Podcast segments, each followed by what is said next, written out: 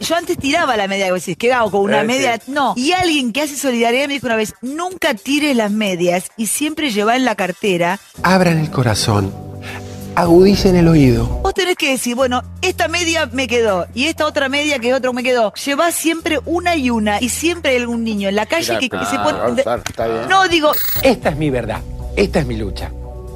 Chau, chau. Chau, chau, beso. Resumen de noticias. Es muy loco, es, es muy loco. 10.383.925 vacunados y contando, amigues.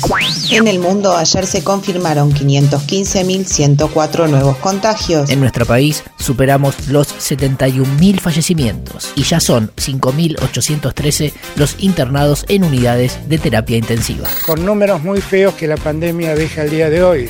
Ayer se registró récord de casos y muertes. Fueron 35.543 los casos y 745 los fallecimientos. Que hay muchos cantos de sirena que hablan de la necesidad de ser libres y esa libertad a la que invocan nos llevan a los contagios y a las muertes. Corrientes retrocede a fase 3. que cuando nosotros estemos en dificultades y que nosotros tengamos un aumento de casos y vamos a retroceder de fase, el aumento de casos está, vamos a retroceder de fase. Advierten por el colapso de terapias intensivas en Córdoba, que ayer tuvo récord con más de 4.000 contagios. Catamarca prohíbe las actividades gastronómicas. Tucumán implementará restricciones a la circulación. La Pampa prohibió las actividades sociales en espacios públicos. y Santa Fe, con el sistema de salud colapsado, realiza un cierre estricto con suspensión de clases presenciales. Otra vez ya llevándonos al límite de las camas de todas las que habíamos ampliado. Tenemos hoy una llegada de 17 respiradores más, pero todo lo que se amplió nos lo consumimos. Hoy se reúne el comité de expertos. Otras noticias. Inflación. Una familia de cuatro integrantes necesitó en abril 26.677 pesos para comer. La canasta básica de alimentos subió un 3,9% y el acumulado interanual es de 49,1%. Mientras que la canasta básica total creció un 3,4% en abril y para no ser pobre una familia necesitó 62.958 pesos. Para buscarle el lado bueno, ambas canastas subieron un poquito menos que la inflación. Y para decirlo todo, dos salarios mínimos equivalen a 47.088 pesos. un 75% de la canasta total. Mientras tanto, el gobierno puso en marcha la ley de góndolas y la Copal puso el grito en el cielo. Tomó medidas respecto de la carne y hay cese de comercialización por 8 días.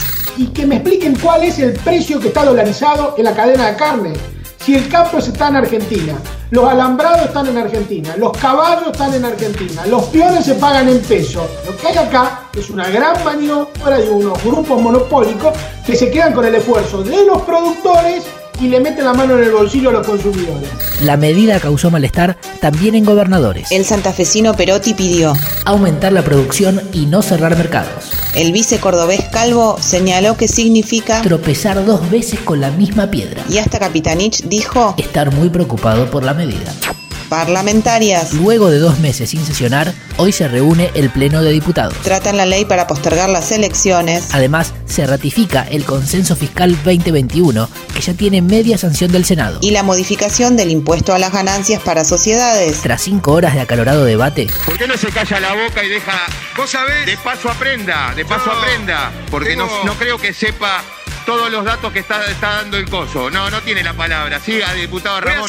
Con 34 votos a favor y 30 en contra, hubo dictamen de la ley de Ministerio Público Fiscal. ya podría tratarse en el recinto, aunque el oficialismo sigue negociando los votos necesarios para lograr su aprobación. También obtuvo dictamen la ley de biocombustibles. Tras conocerse el pedido de asilo de Pepín Rodríguez Simón, La vicepresidenta publicó un escrito en redes sociales.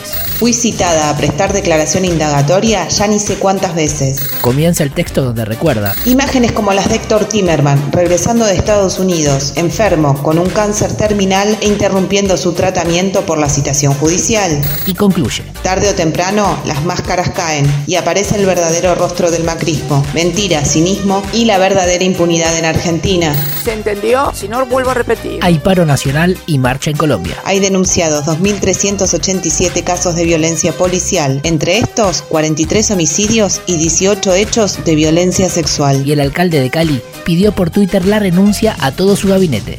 picadito. ¡Apurala, listo!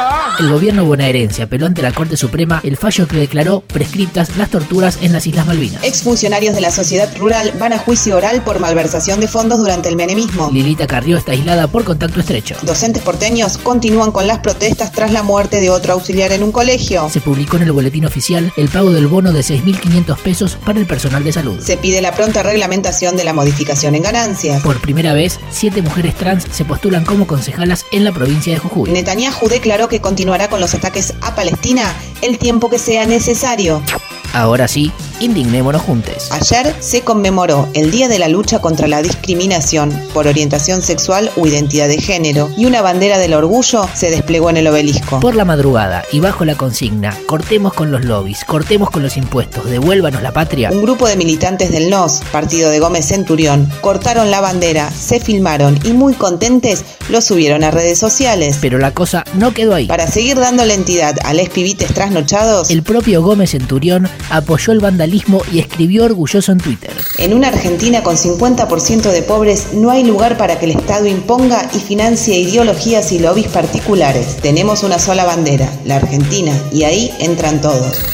Tras las críticas por los protocolos en Showmatch, Tinelli declaró, No saben que tenemos un estudio sanitizado y cuatro hisopados seguidos. No sé, nada. hasta acá la información del día. Podría ser peor, O mejor, pero siempre es lo que es. En la Argentina hay perseguidos políticos que no pueden transitar las calles con tranquilidad por temor a ser detenidos en forma ilegal. Muchos pueden recordar que así comenzó la etapa dictatorial del chavismo.